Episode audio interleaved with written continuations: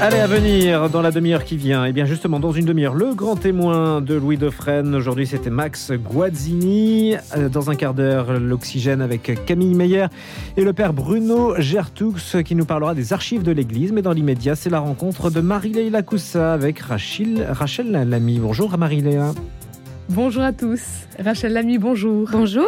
Merci beaucoup d'être avec nous. Éducatrice spécialisée de formation, vous êtes la rédactrice en chef de la revue Alternative non violente et vous venez de publier Addict à l'espoir, mon tour du monde de la non-violence, un ouvrage paru aux éditions Salvator.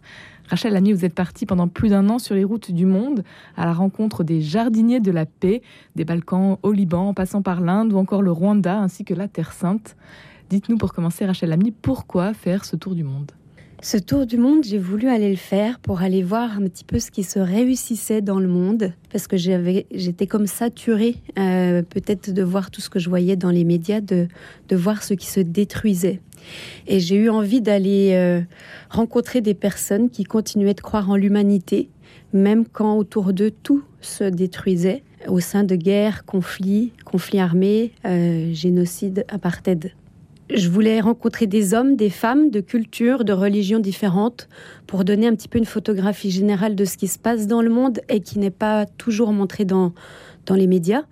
Euh, de ceux qui, qui agissent dans l'ombre et ceux que j'appelle les jardiniers de la paix et, qui font en sorte d'œuvrer avec leurs valeurs, leurs convictions profondes pour promouvoir la paix et pouvoir vivre ensemble. La rencontre est un guide dans votre vie écrivez-vous, Rachel Lamy À quand remonte votre engagement pour la non-violence?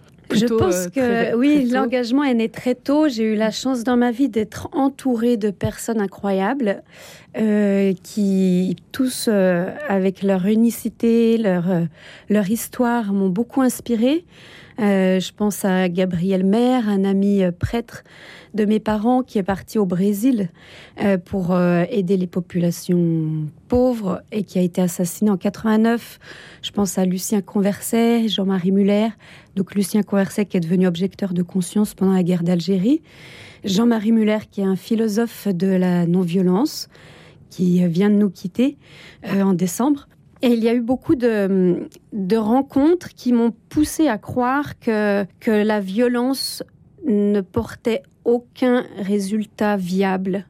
Euh, c'est une solution court terme pour aboutir ou pour obtenir un but. Mais si on, a une vision long terme, je ne pense pas que ce soit le meilleur moyen de construire la paix, en tout cas sur la durée, et une paix en profondeur. Rachel Lamy, euh, le premier chapitre de votre ouvrage, euh, Addict à l'espoir, mon tour du monde de la non-violence, s'ouvre sur la Bosnie et la Serbie, une terre où chrétiens, musulmans vivaient ensemble en paix jusqu'au jour où la guerre a éclaté. Vous racontez euh, justement euh, ce, que, ce que vous vivez donc sur place et euh, vos différentes rencontres. Je voudrais lire un extrait. Le papa de Séjade ne pensait pas que la guerre pouvait éclater. Ce constat m'interroge. Comment le conflit parvient-il à s'immiscer si rapidement entre des familles ayant de fortes amitiés, jusqu'à ce qu'ils en viennent à s'entretuer? Comment se fait-il qu'un peuple si uni se laisse influencer par une propagande ou une idéologie? Comment repérer les signes avant-coureurs de la guerre? Comment éviter de tomber dans le déni ou inversement dans l'angoisse extrême, le fatalisme? Face à des tensions exacerbées, qu'est-ce qui fait que tout peut basculer? Une question de très grande actualité malheureusement aujourd'hui. Oui, oui, je pense que c'est ce qui m'a interrogée tout au long de, ce voyage parce que j'ai été vraiment euh, marquée par le témoignage de beaucoup de personnes qui m'ont dit qu'ils ne pensaient pas que l'horreur pouvait arriver euh, comme ça dans leur vie. Et moi, ça m'interroge en effet par rapport à l'actualité euh, qui existe aujourd'hui, par rapport à l'Ukraine et tant d'autres pays aussi, ne l'oublions pas je pense que ça met vraiment en lumière, en tout cas, la force, l'importance de la prévention des conflits. Ce qu'on oublie très rapidement quand on est dans un pays à peu près en paix, on ne se rend pas compte de l'importance de, travailler à la prévention. Mais finalement, comment en effet être alerte à des signes? Qu'est-ce qu'on accepte progressivement?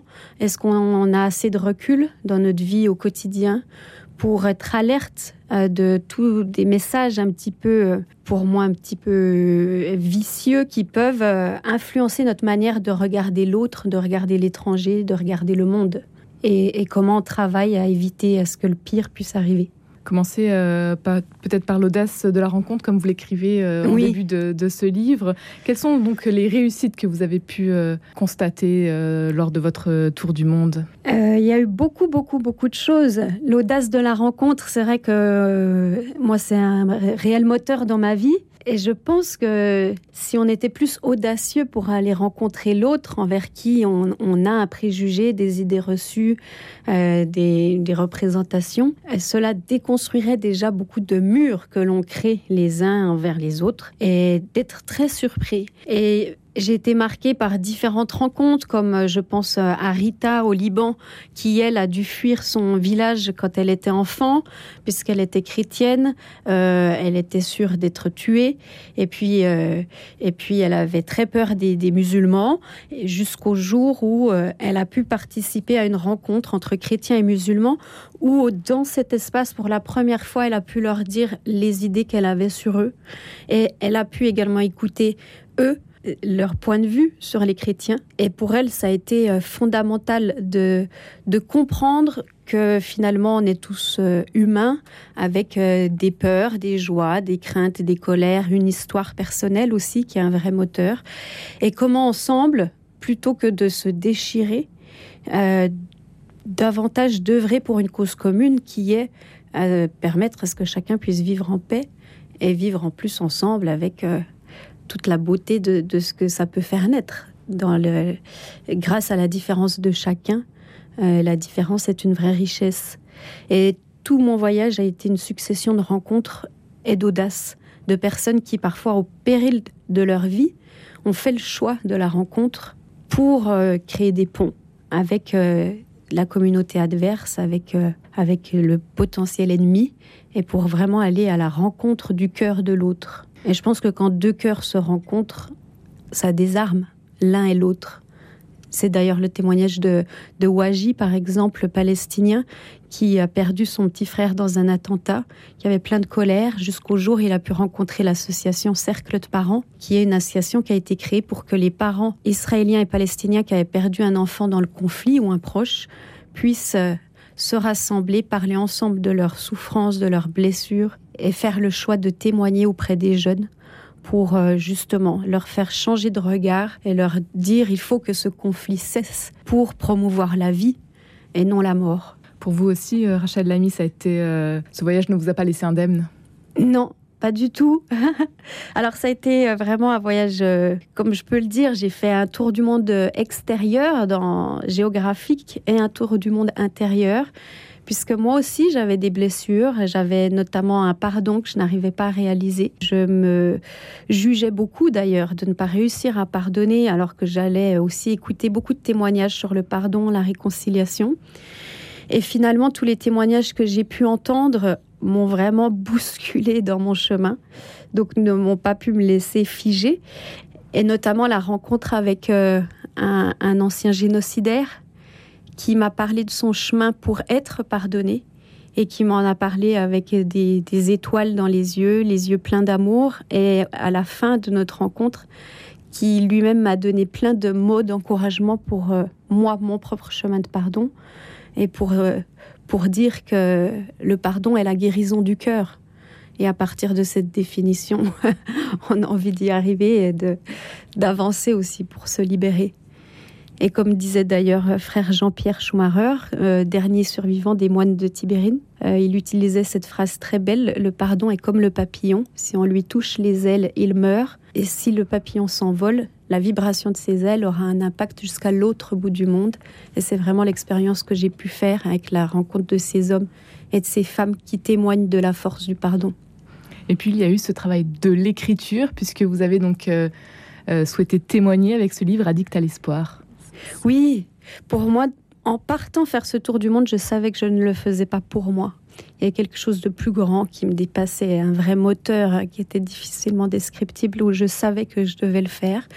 Et euh, l'idée, c'était vraiment de pouvoir permettre à mon humble échelle d'être un, canal pour que les témoignages de ces hommes et de ces femmes à travers le monde puissent être entendus et qu'ils puissent nous inspirer puisque vraiment chacun avec leur originalité et leur sensibilité ont un message extrêmement puissant à transmettre, que ce soit sur l'importance de l'éducation à la paix, la formation des adultes, nous-mêmes à la non-violence, à la prévention des conflits, au pardon, à la réconciliation.